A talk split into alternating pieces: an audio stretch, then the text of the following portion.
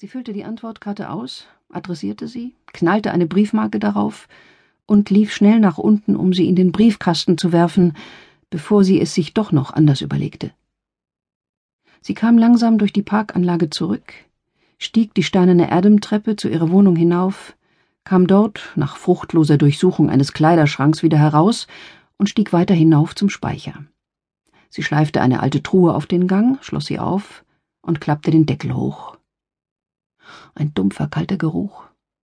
Bücher, ausrangierte Kleidung, alte Schuhe, alte Manuskripte, eine verblasste Krawatte, die einmal ihrem verstorbenen Liebhaber gehört hatte. Wie schrecklich, dass die hier noch herumlag. Sie wühlte sich bis auf den Boden durch und zerrte ein dickes schwarzes Bündel ans staubdurchtanzte Sonnenlicht. Der Talar, nur einmal getragen, als sie ihren Magister Artium bekam, hatte durch die lange Verbannung nicht gelitten. Die steifen Falten wiesen fast keine Knitterspuren auf. Die rote Seide des Überwurfs leuchtete tapfer.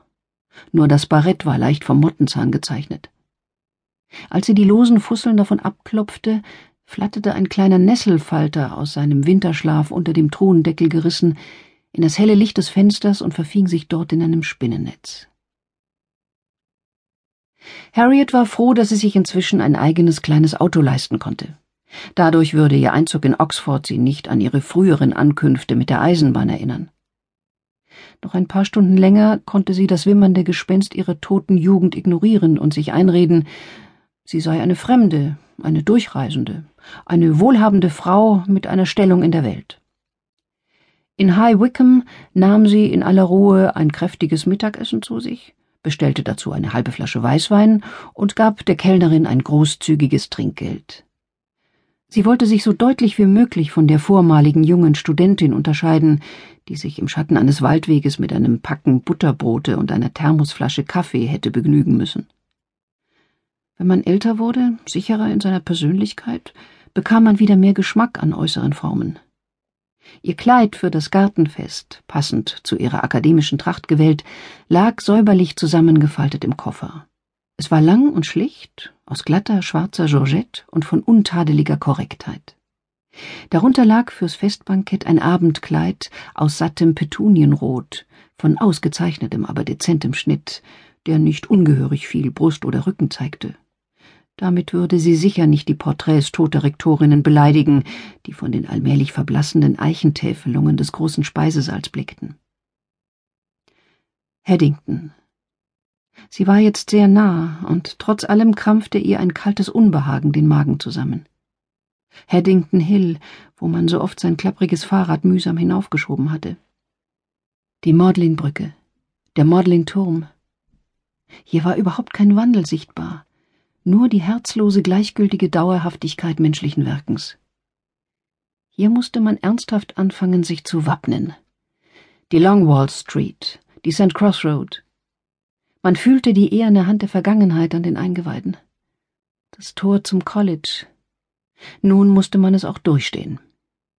Am Eingang in der St. Cross Road saß ein neuer Pförtner, der Harriets Namen ungerührt zur Kenntnis nahm und auf einer Liste abhakte. Sie übergab ihm ihr Gepäck, fuhr den Wagen um die Ecke zu einer Garage im Mansfield Lane, ging dann, den Talar überm Arm, über den neuen Hof in den alten und gelangte schließlich durch einen hässlichen Toreingang aus Ziegelsteinen in den Burley-Bau. Auf den Korridoren und im Treppenhaus begegnete sie niemandem von ihrem Jahrgang.